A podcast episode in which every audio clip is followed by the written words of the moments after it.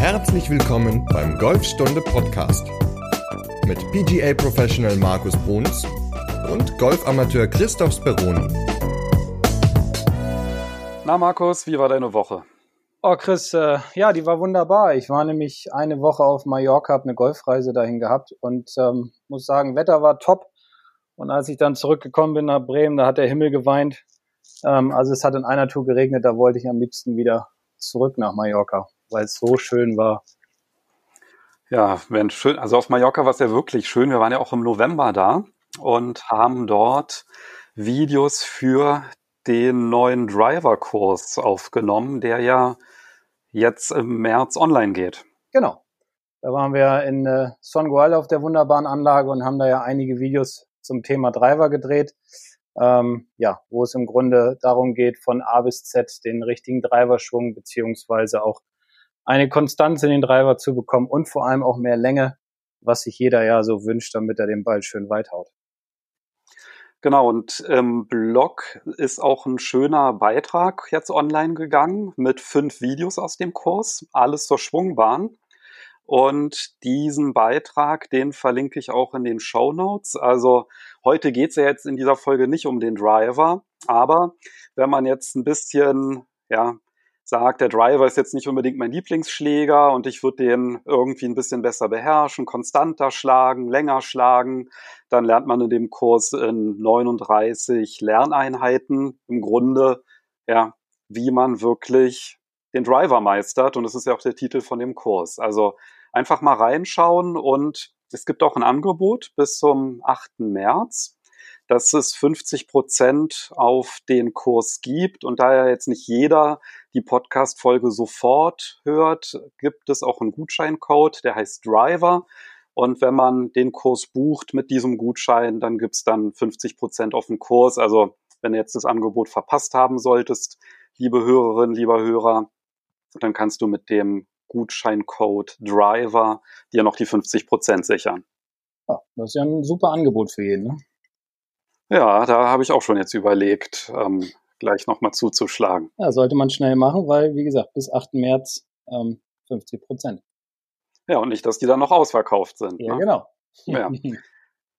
So, aber genug jetzt über den Driver gesprochen. Ähm, wir wollen ja unsere Serie fortsetzen. Und zwar hatten wir ja in Folge 7 über den Weg des Schlägers nach oben gesprochen. Und jetzt ist er oben angekommen.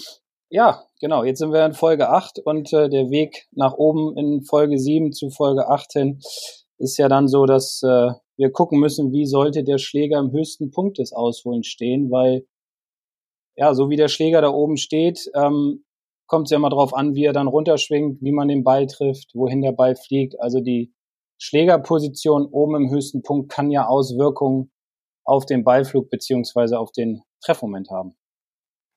Ja, was ich beim höchsten Punkt wirklich schwierig finde, ist, dass man den ja im Grunde überhaupt nicht wahrnimmt. Ja, also wenn ich mich so dran erinnere, als ich angefangen habe mit dem Golfspielen, ich hatte irgendwie, also so Weg nach oben geht noch so halbwegs, aber ab da hatte ich dann im Grunde überhaupt gar keine Ahnung, was mein Körper überhaupt macht.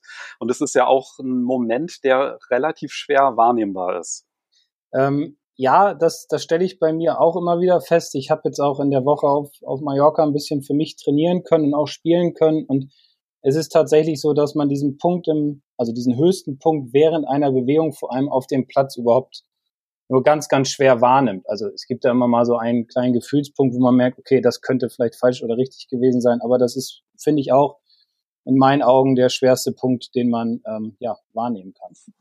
Hast du da so einen Tipp, wie man den auch besser, also auf dem Platz jetzt vielleicht jetzt nicht, da sollte man sich jetzt ja vielleicht nicht so auf diesen Punkt konzentrieren, aber wenn man auf der Range trainiert, hast du da irgendeinen Tipp, wie, was man da machen kann, um das bewusster wahrzunehmen?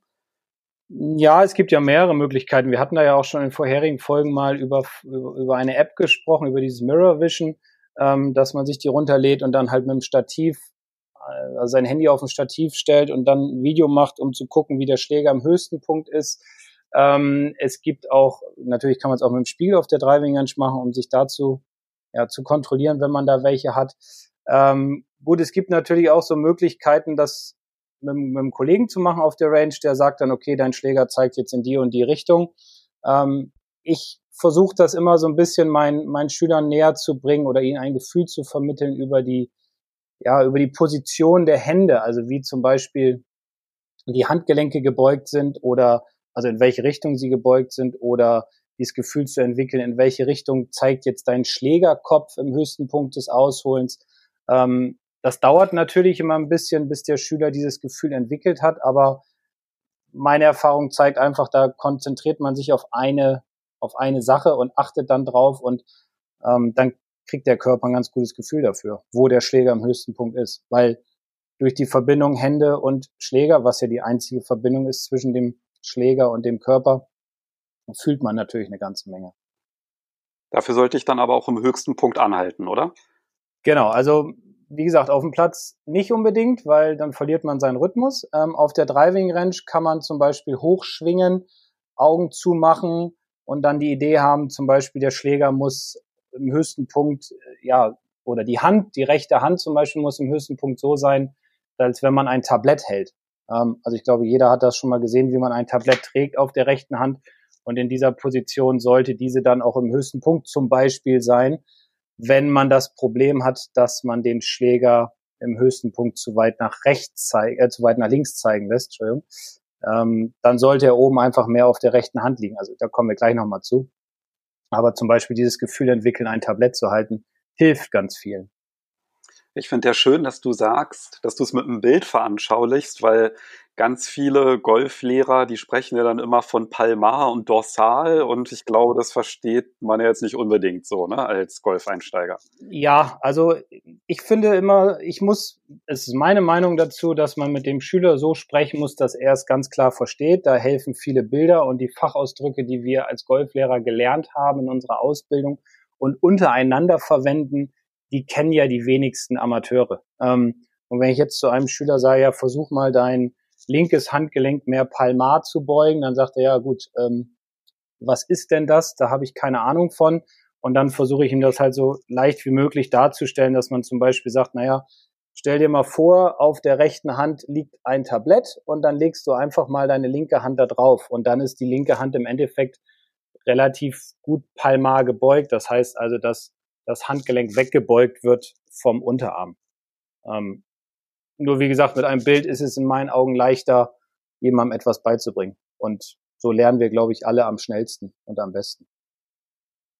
Und bevor die Handgelenke zum Einsatz kommen, hängt es ja auch so ein bisschen damit zusammen, ne, wie man den Schläger weggenommen hat, in welcher Position er dann halt ankommt. Ja beim höchsten Punkt. Ähm, was gibt es da, worauf man achten sollte? Ja, also das, was ich so am häufigsten sehe, also den häufigsten Fehler am höchsten Punkt ist einfach dieses, dass der Spieler den Schläger zu flach weggenommen hat, also ich sage immer zu weit hinter den Körper geschwungen hat und dann zeigt der Schläger am höchsten Punkt des Ausholens einfach zu weit nach links von der, also vom Körper aus gesehen, von der Zielrichtung dann zu weit rechts vom Ziel im Endeffekt, wodurch dann der tiefste Punkt des Schwunges ähm, ja zu früh ist, also zu weit rechts vom Ball wieder und dadurch entstehen halt fette Bälle oder auch äh, vom Tee zum Beispiel sehr stark rechts raus gepushte Bälle, die so gerade nach rechts wegfliegen.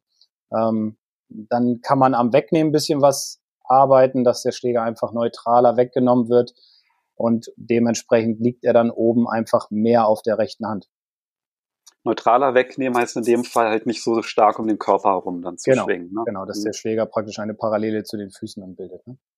Ist das der häufigste Fehler oder gibt es da noch was anderes? Naja, der hängt, also finde ich schon so mit der häufigste Fehler, ähm, weil viele Leute natürlich im höchsten Punkt auch gerne so den linken Ellenbogen stark anziehen und dann ist es ja sehr eng oben, also zwischen Händen und Körper und dadurch zeigt der Schläger auch häufig eher äh, in die in die Richtung dass der Schläger zu früh dann in den Boden kommt. Ähm, das sehe ich sehr häufig. Oder was, ja, der zweitgrößte Fehler finde ich im höchsten Punkt ist, dass der Schläger dann einfach nicht hoch genug ist, dass die Arme dann zum Beispiel zu flach sind. Also dass der Schläger sich unterhalb, äh, dass der, dass der rechte Ellenbogen sich unterhalb seiner natürlichen Ebene befindet. Ähm, aber da braucht man natürlich auch eine Ebene für, um das, um das darstellen zu können, um das mhm. sehen zu können. Ja, also das eine ist ja zu flach, das ist um den Körper rum und das Gegenteil wäre dann zu steil. Zu ne? steil, genau. Und was ist da so, ein, so eine typische Bewegung, die dazu führt, dass man zu steil den Schläger hebt? Dann ist es meistens so, dass der Spieler einfach überhaupt keine Körperrotation hat. Also dass er im Grunde, ja, ich sage mal, das ist dann so ein bisschen diese Holzfällerbewegung. Ne? Man hebt dann nur die Arme und dann ist der Schläger oben und die Arme auch zu steil. Ähm, und dann ist das zum Beispiel so, dass dieses rechte Handgelenk, worüber wir eben gesprochen hatten, also diese Tablettfunktion nicht mehr da ist. Und ich beschreibe das dann immer so, dass wenn man sich vorstellt, auf dem Tablett würden Gläser stehen, die wären dann im Endeffekt alle im höchsten Punkt runtergefallen. Und das hat dann natürlich auch wieder Auswirkungen auf den, auf den Abschwung beziehungsweise auf den Treffmoment, wodurch man dann eher oben drauf haut oder auch sehr tief in den Boden hineinhackt ähm, oder halt auch sehr starke Puls beziehungsweise Puls-Slices dann schlägt. Also Pull ist ja ein Schlag, wo der Ball gerade nach links wegfliegt und gerade bleibt. Und dann gibt es ja noch solche Mischformen davon, ne? Ja. Also Übergangslegen oder irgendwie sowas. Das hatte ich, damit hatte ich mal zu kämpfen.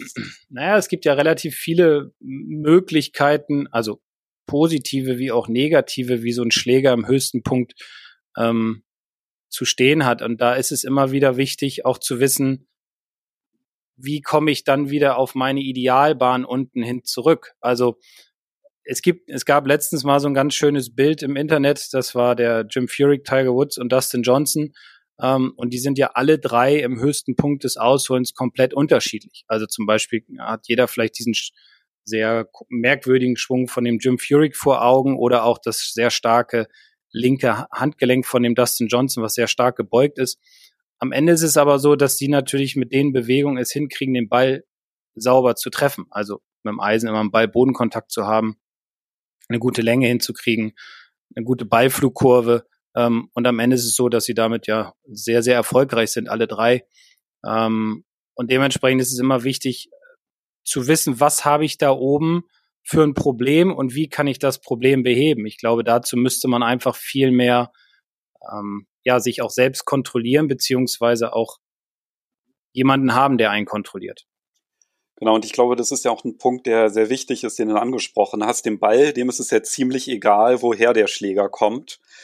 Also entscheidend ist ja nur, wie er getroffen wird. Ja. Und letztendlich, wenn man es halt schafft, aus egal welcher Position den Ball oder den, den, Schläger wieder konstant an den Ball ranzubekommen, dann gibt's da ja auch gar keinen Handlungsbedarf. Ne? Das ist ja im Grunde nur dann relevant, wenn man sehr viele Fehlschläge hat und ja, im Grunde nicht genau weiß, woher kommen die, dann liegt das ja meistens daran, wo man halt den Schläger hingebracht hat in der Ausholbewegung. Genau. Ähm, also es ist natürlich so, dass es ja, also es hat der, der, der Schläger oben hat natürlich immer Auswirkungen darauf, was der Ball dann natürlich unten macht, beziehungsweise was der Ball während seiner Flugzeit macht. Und von daher ist es immer schwierig, ohne genau zu wissen, was macht der Spieler jetzt gerade da oben, eine, eine Analyse zu geben. Ne? Also am Ende ist es, wie gesagt, was du ja auch schon gesagt hast, dem Ball vollkommen egal, wie der Schläger da unten ankommt. Hauptsache, er kommt gerade an. Also das Schlägerblatt und der Ball fliegt in seine dafür vorgesehene Richtung.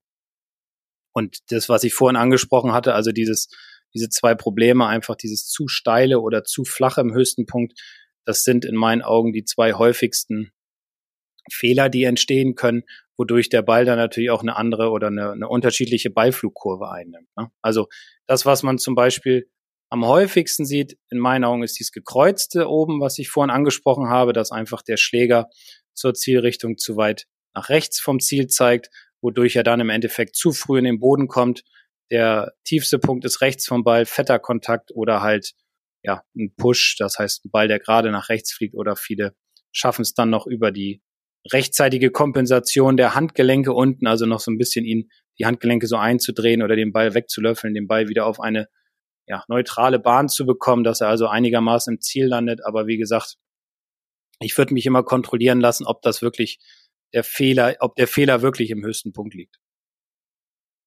Was, was oben zum Beispiel auch eine Auswirkung auf den Beiflug hat, sind halt die Handgelenke. Also ich sage mal, der Schläger ist in einer guten Position oben oder in einer Position, womit man leben kann. Ähm, aber zum Beispiel haben dann die, die Handgelenkstellung, also worüber wir vorhin schon kurz gesprochen hatten, natürlich auch eine Auswirkung auf den Beiflug. Und da sehe ich zum Beispiel sehr häufig, dass der Spieler ein sogenanntes, ja, wir sagen dazu, dorsales Handgelenk hat. Ähm, also das ist dann, wenn das Handgelenk so abgeknickt ist, dass der Handrücken zum Unterarm zeigt, dann ist es meistens so, dass die Schlagfläche dadurch auch geöffnet ist und dementsprechend der Ball nach rechts wegfliegt. Das ist auch ein sehr häufiger Fehler, den ich im höchsten Punkt immer sehe. Und dann geht es halt darum, das linke Handgelenk wieder gerade zu bekommen. Dass es praktisch eine Linie mit dem Unterarm bildet. Okay, das heißt, wenn man mit seiner, mit unserer, mit unserer neuen Lieblings-App Mirror Vision mal seinen Schwung aufnimmt genau. und das Video in dem Moment stoppt, wo der Schläger ganz oben ist, mhm. da guckt man sich dann das linke Handgelenk an. Genau. Und da muss man dann halt schauen, zeigt das, also wenn man jetzt die Kamera down the line hat, also in Verlängerung, in der Verlängerung des Schlägers beim Ausholen, mhm. da steht dann ungefähr das Stativ. Genau. So sollte das dann nicht hinzeigen. Also das sollte dann nicht nach oben geklappt sein.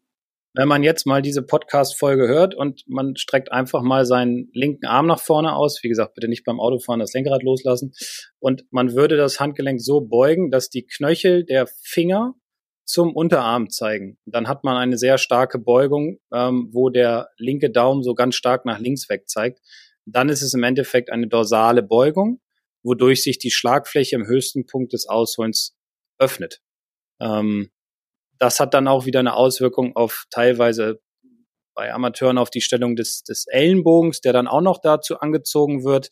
Ähm, und dann hat es halt die Auswirkung auf den Abschwung beziehungsweise auf die Schlagflächenstellung, die dann in der Regel im Treffmoment offen ist und der Ball dadurch eher nach rechts fliegt. Okay, um wieder vom Tablett zu sprechen. Mhm. Als Rechtshänder ist, wenn die rechte Hand das Tablett hält, mhm. ist es in Ordnung, aber die linke sollte nicht so geklappt sein, dass man dann Tablett irgendwie aufstellen kann. Nein, genau. Also genau. wenn man dieses Problem mit diesem sogenannten dorsalen Handgelenk hat, dann sollte man darauf achten, dass oben ja der Schläger praktisch mehr auf der rechten Hand liegt, also auf die, in dieser Tablettfunktion, damit einfach das linke Handgelenk ähm, eher eine Linie mit dem linken Unterarm bildet. Ähm, dann ist die Schlagfläche auch wesentlich neutraler im höchsten Punkt und man kann das dann auch noch ganz gut kontrollieren, wenn man da wieder sein, seine App oder sein, sein Video anhält. Ähm, dann kann man es auch noch daran kontrollieren, ob die Unterkante der Schlagfläche in einer Linie ist mit dem linken Unterarm. Dann weiß man auch, dass die Schlagfläche neutral ist. Okay, andere Extrem wäre dann halt das Palmare, ne? Und das wäre dann halt der Indikator, wenn die Bälle nach links gehen. Ja, genau. Also zum Beispiel der Dustin Johnson hat ein extrem palmares Handgelenk. Das heißt bei ihm jetzt aber nicht, dass der Ball nach links fliegt. Also, weil der hat dann wieder andere Dinge in seinem Schwung, wodurch er den Ball dann halt gerade kriegt. Aber dieses extreme linke Handgelenk, das habe ich noch bei keinem Amateur gesehen, weil einfach ja die Profis komplett anders trainiert sind. Also was die Muskulatur betrifft. Ja, bei den Amateuren, da fliegen die ja sowieso immer nach rechts, die Bälle, ne? In den meisten Fällen ja. Ja, also genau. Bei den Linkshändern dann halt nach links, aber. Genau. genau. Ja. Aber beim Rechtshänder fliegt der Ball dann in der Regel eher nach rechts. Dieser sogenannte Slice, das ist ja die häufigste oder der häufigste Fehler. Und dann hast du ja noch die Arme angesprochen. Ja, auch das ist ja immer so ein weit verbreitetes Phänomen, dass man sagt, der linke Arm muss oben gerade sein. Ähm, ja, sollte er in meinen Augen, wobei es natürlich für die meisten Golfer schwierig ist, aufgrund der Flexibilität und Stabilität diesen Arm lang zu halten oder gerade zu halten. Ähm, auf der anderen Seite sollte er relativ lang sein, weil je mehr man den linken Arm anbeugt im höchsten Punkt, also den Ellenbogen sehr stark anbeugt, umso enger kommen ja die Hände an den Körper ran. Und das hat natürlich Auswirkungen auf den Schläger am höchsten Punkt, beziehungsweise aber auch auf den Weg des Schlägers nach unten, wodurch man ja den Schläger, sage ich immer so, wegwirft wie so eine Art Angel, also seine Handgelenkswinkel dann in die falsche Richtung beugt und dementsprechend überhaupt keine Geschwindigkeit auf den Schläger bekommt, sondern eher weniger Geschwindigkeit und die Bälle dadurch zu früh getroffen sind oder wenn sie gut getroffen sind, einfach zu hoch fliegen. Und entsteht es durch die ähm, Drehung der Unterarme oder? Ähm, es entsteht durch die Drehung der Unterarme. Ja, muss es nicht unbedingt, aber es entsteht vor allem viel dadurch, dass die Leute sehr stark ähm, winkeln oder in meinen Augen versuchen viel die Handgelenke zu winkeln und dann halt nicht darauf achten, äh, dass die, dass die Arme lang bleiben. Dann winkeln sie nämlich die Handgelenke und beugen gleichzeitig auch den linken Ellenbogen mit an. Ähm, und da sage ich immer, das hatten wir in der vorherigen Folge ja schon mal besprochen, auf dem Weg nach oben, ähm, versuche ich Ihnen einfach immer so das Bild zu geben, dass die Trägheit des Schlägerkopfes und die Rotation des Körpers den Schläger ja nach oben bringen und dadurch automatisch ein, ein guter Handgelenkswinkel entsteht und dementsprechend auch die Arme beziehungsweise der linke Arm länger bleibt. Wie kann man das überprüfen, wenn man jetzt mit Mirror Vision wieder das? Ja, das wird so wirklich unsere Lieblings-App Mirror Vision. Ne? Ja, ja. ja. Ähm, ähm, also es gibt so einige Hilfsmittel, da, da braucht man noch nicht mal die, die App dafür. Ähm, es gibt zum Beispiel von, von Tour Striker gibt es so einen, einen Ball, den man sich um den Hals hängt. Äh, den pustet man vorher auf, den hängt man sich um den Hals und packt den zwischen seine Ellenbogen. Ähm, und wer mal, oh, ich weiß gar nicht, wann hat Martin Kam das letzte Major gewonnen? 2011, glaube ich, oder 2012, die US Open. Ähm, da hat er auf der Driving Range gestanden und hat ähm, mit dem Tennisball um den Hals trainiert. Und da fragte man ihn, was das denn, was das denn solle, weil das kannte noch keiner so richtig. Und dann sagt er, naja, das hat halt Auswirkungen darauf, dass ich meine Arme zusammenhalte. Ähm, was wiederum dann dazu führt, dass ich einfach viel besser unten an den Ball komme, was ähm, ja besseren Ballkontakt dann logischerweise zur Folge hat. Also das kann man zum Beispiel machen, dass man sich diesen diesen Ball kauft von Tour Striker oder dass man sich ja selbst einen Ball nimmt, der so die bisschen größer als ein Tennisball sollte er sein, also ich sag mal so die Art von, von Handballgröße, ähm, um den zwischen die Ellenbogen zu legen. Und wenn der rausfällt, weiß man, okay, ich habe die Arme angezogen oder zu viel gewinkelt. Und wenn der drin bleibt, dann ja, hat man relativ lange Arme gehabt im höchsten Punkt, wodurch natürlich auch mehr Hebelwirkung entsteht. Ja, ich glaube, also das Video mit Martin Keimer, das hatte ich auch gesehen. Das, der hat, das sah aus wie so ein Tennisball, der an so einem Schlüsselband ja, genau. ne, dranhängt, was so um den Hals hängt. Genau. Und da war, glaube ich, dann so der Ball weiß ich nicht so genau, also Höhe Bauchnabel oder irgendwie so. Ja, ja. Und ähm, dann hat er sich den da zwischen die Unterarme geklemmt und damit dann die Bälle geschlagen. Ne? Ja, und das war damals, damals, also vor ja, sieben Jahren oder wann, acht Jahren, ähm, natürlich was Neues und ja, das wurde immer weiterentwickelt und inzwischen benutzen es sehr, sehr viele Pros, um einfach diese Stabilität hinzubekommen. Ich benutze es auch sehr häufig im Unterricht, weil es dem Schüler einfach ein gutes Gefühl gibt, auch wenn man den Ball dann rausnimmt, fühlen die meisten immer noch diesen Ball zwischen den Ellenbogen und ähm, haben dann vor allem auch wieder ein Bild im Kopf. Ne? Also das ist auch, hat auch einen recht positiven Einfluss auf, ja, auf den Schwung dann auf dem Platz, weil dann sagt man, okay, denk an den Ball zwischen den Armen und das, ja, hat dann wieder einen positiven Einfluss auf den Ballflug. Also ruhig mal kurz investieren ähm, und diesen Ball kaufen und dann kann man damit immer das schön in sein Training einbauen. Ja, oder halt einfach einen Tennisball nehmen. Ich meine, wenn man den ja. ohne Band ähm, dann ein, ja, obwohl wird dann ein bisschen schwierig, um, den einzuklemmen. Das ist schon praktischer, wenn der dann schon so auf genau. der richtigen Höhe hängt. Ne? Ja, weil dann rutscht er mal raus und so, dann muss man wieder neu anfangen, dann muss man ihn wieder aufsammeln. Also sollte schon mit, mit dem Band um Hals sein. Ja.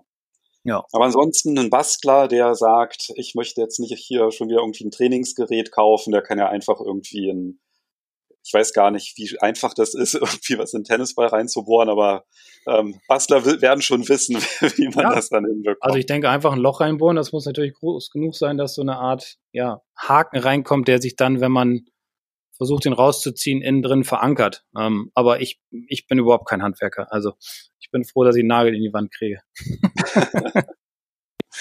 Na, immerhin. Ja. Bei dir, genau, bei dir ist es nicht die ist nur die Technik auf dem, auf dem Golfplatz, die wird bei dir groß geschrieben und außerhalb ja, ist das ja. dann nicht so dein Thema, ne? Nee, ich habe äh, so viel zu tun mit Golf, da, da überlasse ich den Rest meiner Frau. Die macht das ganz gut.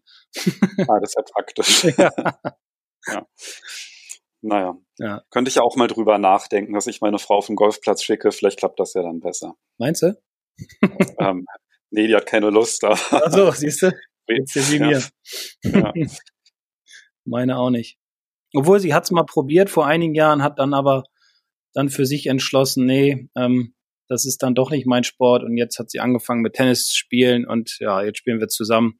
Und das ist, äh, ja, macht uns beiden viel Spaß und ihr vor allem. Ja. Ja, ja na, ähm, Tennis spiele ich auch immer ganz gerne im Winter ja. als Ausgleich. Und das habe ich auch mit meiner Frau ausprobiert, aber ich glaube, da war ich dann so ein bisschen zu ähm, ich, bin immer, ich tendiere dazu, dann immer so belehrend zu sein. also, und ja, das kam dann nicht so gut an, aber. Ja, das ähm, ist bei mir der Vorteil. Ähm, ich kann belehrend sein, weil ich das besser hinkriege als sie. Und da hört sie dann auch zu und naja, dadurch, dass ich das ja nun auch tagtäglich mache, das Lehren, ähm, habe ich da, glaube ich, ein ganz gutes Händchen, um sie dann auch weiter nach vorne zu bringen. Ich meine, es kommt ja auch immer drauf an, ob der andere das möchte, ne, dass man das erzählt. Also es gibt ja auf dem Golfplatz ist es ja auch so, wenn du mit jemandem unterwegs bist und dir dann auf einmal Schwungtipps gibt und oh. so, das ist ja dann meistens auch nicht so erquickend. Ja, da hatte ich das kein auch nochmal. ein Golflehrer ist. Ja, genau. Da hatte ich nämlich letztens auch gerade wieder die Situation, da war eine Dame beim Unterricht, die paar mehr Stunden jetzt gebucht hat und dann ging sie und kam dann irgendwie 14 Tage später wieder, hatte auch gut die Bälle getroffen im Unterricht, war auch glücklich und zufrieden, kam 14 Tage später und hat eine komplett andere Bewegung gemacht. Obwohl sie viel trainiert hat, habe ich sie mal gefragt, was sie denn gemacht hat. Und dann sagt sie, na ja, ich habe mir hier von so ein paar Männern irgendwie, die ihr was Gutes tun wollen, hat, die haben dann gesagt, naja, du musst das so und so machen, das funktioniert bei mir auch. Ähm, und da habe ich dann nur gesagt, naja, bestell den beiden mal schönen Gruß.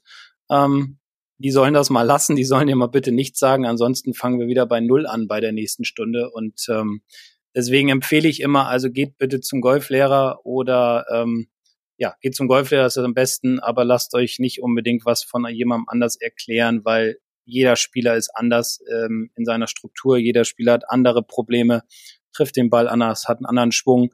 Dementsprechend sollte man sich vom Golflehrer das sagen lassen. Ja, ist auf jeden Fall wahrscheinlich der beste Tipp. Definitiv. Ja. Und am einfachsten umzusetzen. Ah ja. genau. Und man weiß, was man trainieren soll. Genau, so wie mit den Tipps, die du gerade gegeben hast. Ähm, Im höchsten Punkt gibt's noch irgendwas, was du da ergänzen würdest? Oder? Ähm, ja, es gibt noch etwas, was auch immer häufig äh, passiert. Das ist zum Beispiel, ähm, wenn die Arme, hatte ich vorhin schon mal kurz angesprochen, wenn die Arme im höchsten Punkt einfach zu flach sind. Also das heißt, wenn die Armebene, ich beschreibe das mal bildlich, eher unterhalb der Schultern sind oder gerade so auf Höhe der Schultern, ähm, dann ist immer die Gefahr groß, dass der Schläger in der Bewegung zum Ball dann ja zu weit wegkommt vom Ball. Weil wenn man sich das vorstellt, man würde mit einem Eisen ungefähr auf Brusthöhe schwingen und würde dann versuchen, den Ball zu treffen. Das wird relativ schwierig, weil sich in der Bewegung zum Ball dann die Arme auch zu weit und die Hände vor allem auch zu weit vom Körper wegbewegen, wodurch die Socket-Gefahr sehr groß ist. Also das heißt, man würde die Bälle dann tendenziell mehr an der Hacke treffen, wenn man nicht im richtigen Moment kompensiert. Also darauf sollte man auch immer achten, dass man vor allem mit dem, mit dem Eisen nicht zu flach schwingt, ähm, dass die Arme oben unterhalb der Schultern sind. Sockets sind ja besonders fies, ne? vor allem, weil man nicht genau merkt, dass man, also Socket bedeutet ja, dass man den Ball ganz dicht am Schaft trifft, ne? Also unten, wo der Übergang ist. Genau, da ist so eine Rundung ähm, und wenn man den dazwischen trifft, dann geht er relativ stark nach rechts weg. Das einzig Positive, was ich dann immer so ein bisschen sarkastisch sage, ist, dass es nichts Schlimmeres gibt als ein Socket. Von daher kann es nicht schlimmer werden, sondern nur noch besser. Ähm, aber natürlich muss man dann auch wissen, ähm, wo das Problem liegt. Und häufig liegt es wirklich daran, dass der Spieler am höchsten Punkt eine zu flache Armebene hat. Genau, und viele merken auch nicht, dass sie ihn an der Hacke treffen, sondern denken dann, sie treffen ihn an der Spitze, weil mit Spitze setzen sie halt immer gleich, dass der Ball nach rechts weggeht. Ähm, ja, also um nochmal eben ganz kurz auf unsere Lieblings-App zu kommen, diese Mirror Vision, äh, da gibt's ja auch Ebenen, die man einzeichnen kann. Und wenn man sich dann mal ja wieder den Schläger am höchsten Punkt anschaut, sollte man nicht nur auf den Schläger gucken, sondern natürlich auch auf die Arme. Und da gibt es immer so zwei, drei Checkpunkte, auf die man achten sollte. Einmal, dass der rechte Ellenbogen, beim Linkshänder jetzt, dass der rechte Ellenbogen auf dieser sogenannten Ebene drauf ist. Ähm, diese Ebene zieht man dann von unten über den Schaft durch den Körper praktisch durch. Die ist dann so schräg, weil man steht ja dann auch so am Ball. Ähm, so sollte dann oben der rechte Ellenbogen auf dieser Ebene drauf sein dann hat man schon mal eine ganz gute Armebene, um den Schläger auch wieder besser runterzukriegen und vor allem um dieses Socket-Problem zu vermeiden. Ja, auf jeden Fall sind das ganz schön viele Punkte, die ja. da zum Tragen kommen. Und ich glaube, das ist wirklich, wenn man sich jetzt noch nicht so intensiv mit dem Golfschwung auseinandergesetzt hat, dann ist das auch wirklich schwierig, ne, das zu analysieren und dann dazu sehen, ähm, ja, was man vielleicht falsch macht. Aber auf jeden Fall, glaube ich, ist es hilfreich, sich trotzdem damit mal zu beschäftigen mit dem Thema. Und gerade wenn man halt eine Trainerstunde nimmt, das dann vielleicht auch mal mit dem Golflehrer einfach mal zu besprechen und zu fragen, ne, wie sieht es denn mit diesen Punkten aus, damit man auch einfach ähm, ja einfach diese Anhaltspunkte hat, worauf man dann achten sollte, wenn man dann halt wieder alleine ohne Trainer dann trainiert und versucht, den Schwung zu verbessern. Ja, weil wie gesagt, dieses, dieses Gefühl, sich zu erarbeiten, wie muss der Schläger am höchsten Punkt des Ausholens stehen, ähm, das ist relativ schwierig und deswegen empfehle ich immer, geht zu eurem Pro, ähm, der soll das mal eben nachprüfen, ähm, damit ihr wieder ein gutes Gefühl bekommt oder einen guten Ballkontakt. Und da wir von Bildern gesprochen haben, also ich finde es immer total hilfreich, wenn halt auch ein Pro irgendwie ja, das kann man ja auch mit dem Smartphone aufnehmen, mit der Zeitlupenfunktion, aber wenn man halt, wenn auch ein Videosystem vorhanden ist oder äh, man das halt dann auch direkt sehen kann und es daran erklärt wird, dann finde ich das immer auf jeden Fall hilfreich, als wenn man einfach, sage ich mal, nur die Bälle schwingt und dann, ja, versucht mal ähm, das und das zu machen. Da finde ich es immer relativ schwierig, das dann auch umzusetzen, wenn dann einfach diese visuelle Kopplung fehlt. Ja, also mit Video definitiv arbeiten, gerade was, was den Schläger am höchsten Punkt betrifft weil ja, dann hat man sein eigenes Bild vor Augen, kann dann auch mal die Augen zumachen. Ähm, wenn man mit einem Pro trainiert und an einer Videoanlage steht, dann sollte man auch einfach mal nach oben schwingen, Augen zumachen vorher, dann einmal fühlen, vielleicht auch sich selbst so ein Feedback geben und dann mal auf das Video gucken und sagen, okay, das passt zu meinem Gefühl, dann speichert der Körper das wesentlich schneller ab, die ganze Geschichte. Ja, auf jeden Fall, ja, spannendes Thema, schwierig zu trainieren. Das wird, glaube ich, in den nächsten Folgen dann wieder ein bisschen ähm, sind dann wieder so ein paar Sachen, die sich ein bisschen einfacher umsetzen lassen. Also ich glaube, ja, bei dem Thema, da braucht man, glaube ich, wirklich Hilfe, ja. wenn man äh, das angehen möchte. Ansonsten ist einfach auch die Gefahr, dass man da einfach dann in falsche Richtung trainiert. Ne? Ja, also man braucht die Hilfe definitiv. Ähm, anders ist es relativ schwierig. Ja. Also Training ist ja immer gut. Ähm, Unterricht nehmen ist auch gut, nur ähm, noch mit Video dazu ist natürlich noch besser, damit man dann auch ja nicht nur auf der Driving Range weiß, was man machen soll, sondern auch das Gefühl halt mit auf den Platz nehmen kann. Ne? Ja, und auf dem Platz auf jeden Fall nicht drüber nachdenken. Genau. War einfach nur spielen. Wie sieht es denn bei dir aus im Winter? Ähm, mit Spielen, ja, wie gesagt, ich war jetzt eine Woche auf Mallorca, fliege in vier Wochen nochmal hin. Ähm, da spiele ich dann auch mit der Gruppe mit, weil das finden die Schüler immer ganz schön.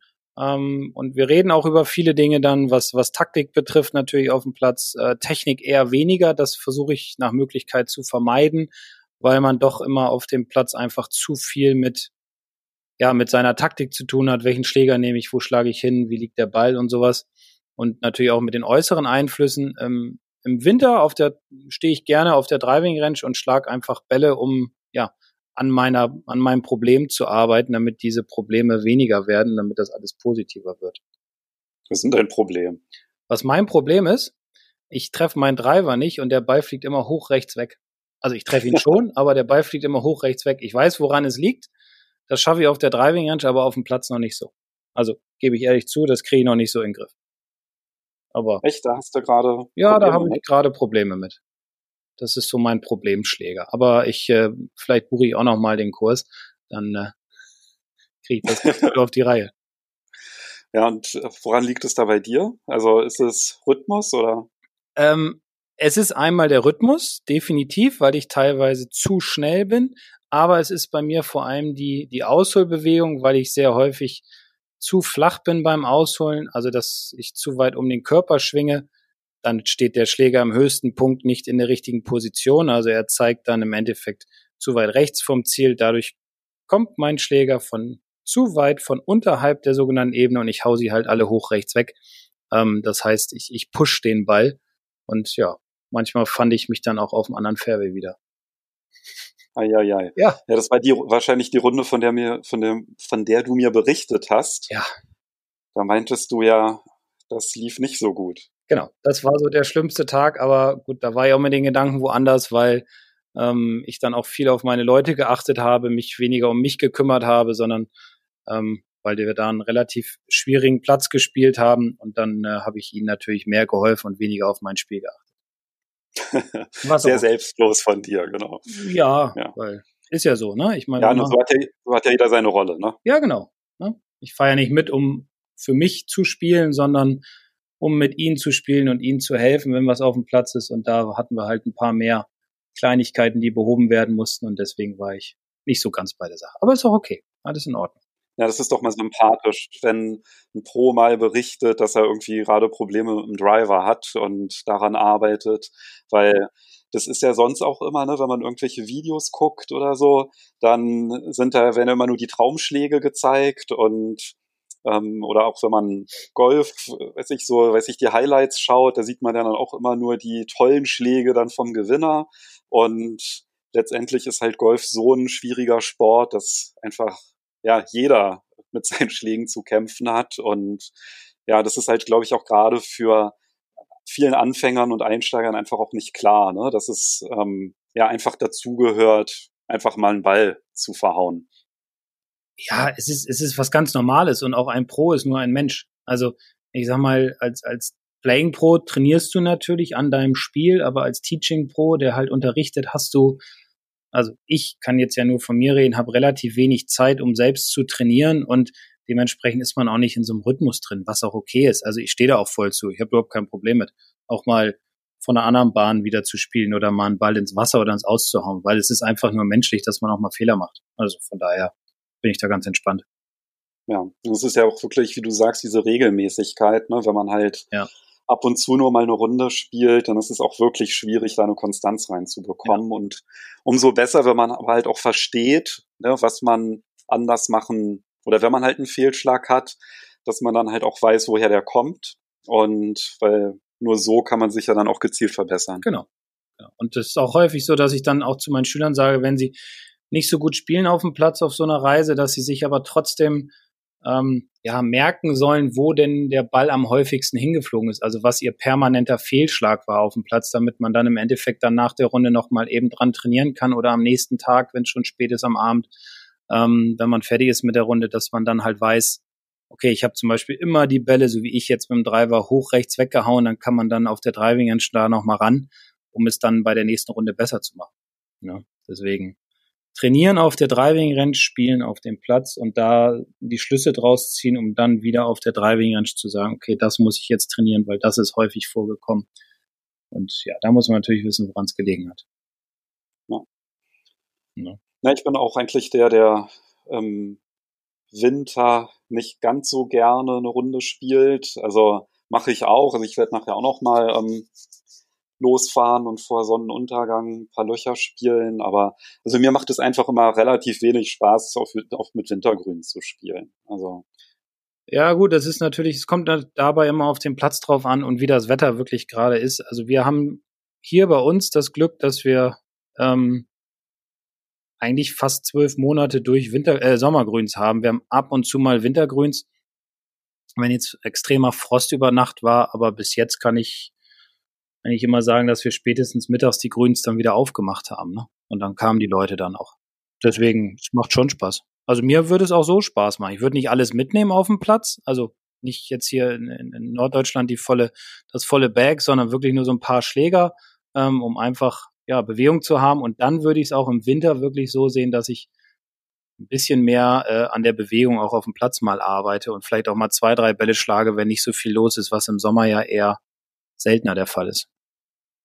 Ja, das stimmt. Also das mache ich genauso, wenn ich im Winter spiele. Da habe ich dann auch immer, sortiere ich jeden zweiten Schläger aus, also um einfach mit einem leichten Weg unterwegs zu sein. Und also mir macht es ja auch Spaß, ja, im Winter zu spielen, wenn äh, nicht so viele Leute sind und genau das, was du angesprochen hast, aber hier ist halt wirklich ähm, das wirklich durchgängig bei den bei vielen Plätzen einfach Wintergrüns sind, also unabhängig von der Uhrzeit und dann erst wirklich irgendwie Mitte März, Anfang April dann erst wieder auf Sommergrüns umgestellt wird und ich finde es dann halt ja auf so einem, wo man halt nicht mal ein Grün erkennt, da ist einfach irgendwie so eine Fahne im Fairway drin und wenn dann halt auch schon die Grüns jetzt nicht unbedingt die beste Qualität haben, dann ja, macht das wirklich dann nur so bedingt Spaß, auf mhm. so einem ähm, Wintergrün dann zu patten oder halt auch, wenn man irgendwie so einen Annäherungsschlag macht und der, der hüpft dann einfach dann irgendwo lang und rollt nicht aus. Ja. ja gut, das ist natürlich gegenüber den Mitgliedern auch nicht ganz richtig. Auf der anderen Seite wollen die Clubs natürlich auch ihre Grüns schonen, damit sie dann übers Jahr, also über die Sommersaison dann halt gut sind. Ne? Aber das muss jeder Club für sich entscheiden. Ähm, ich kann das nur von uns hier sagen, dass wir eigentlich fast durchgehend die Sommergrüns aufhaben. Was schon Luxus ist. Also. Ja, und auf jeden Fall. Also ich meine, ähm, ich bin ja dann eigentlich auch dafür, wenn die dann halt im Sommer im super Zustand sind, was ja, ich will jetzt keine Namen nennen, aber der Club, der zumindest ähm, relativ nah dran ist bei mir, da sind die Grüns, obwohl die wirklich von, sage ich mal, Oktober bis März geschlossen sind, sind die wirklich nicht in einer guten Qualität. Also das kriegen die da irgendwie nicht so richtig ja. im Griff. Na, das hat ja häufig viele, ja, viele, ähm, wie soll ich sagen, also viele, viele Faktoren, die da, da reinspielen, ähm, dass die Grüns da nicht so gut sind. Aber man weiß es nicht genau, ne? Nee, auf jeden Fall liegt es nicht daran, dass sie, dass sie im Winter auf sind. Genau. genau. Ja, aber auf jeden Fall würde ich immer sagen, auch im Winter, also definitiv trainieren, Schwungtechnik trainieren, beziehungsweise auch zwischendurch immer auf den Platz gehen, um einfach dieses Gefühl zu entwickeln und auch ruhig mal, wenn es, wenn es der Platz zulässt, also wenn er nicht zu voll ist, jetzt vielleicht nicht gerade Sonntagmittag, wenn die Sonne mal scheint, ähm, dass man dann auch ruhig mal zwei, drei, vier Bälle spielt, um einfach ein bisschen was auszuprobieren, vom Abschlag weg oder, oder vom Fairway, wie auch immer, um ja einfach zu sehen, was, was passt am besten zu mir, zu meinem Spiel. Ne? Genau, und wer da noch mehr Anregungen haben will, der kann ja mal in Folge 1 reinhören. Da haben wir ja dann relativ ausführlich auch über das Wintertraining gesprochen. Und genau, die ganzen alten Folgen, die findet ihr nämlich in eurer Podcast-App, wenn ihr da so ein bisschen nach unten scrollt. Da sind dann die alten Folgen und oder die ersten Folgen. Und da lohnt sich auf jeden Fall auch nochmal reinzuhören. Auf jeden Fall. Kann immer helfen. Ja. Womit machen wir denn das nächste Mal weiter? Ja, in äh, Folge 9 äh, geht es dann um den sogenannten Impact, also das heißt um den Treffmoment. Und da gibt es ja auch ähm, viele Faktoren oder viele Dinge, auf die man achten sollte, wie den Eintreffwinkel ähm, und wo auf der Schlagfläche sollte ich den Ball treffen und welche Auswirkungen hat es, wenn ich ihn nicht unbedingt in der Mitte treffe. Darauf werden wir dann aber nochmal ausführlich in der nächsten Folge eingehen. Okay, super. Dann freue ich mich drauf und dann hören wir uns nächste Woche, wenn es um den Impact geht. Genau. Und dann sprechen wir darüber. Genau. Also, bis dahin. Gut. Tschüss. Mach's gut. Ciao.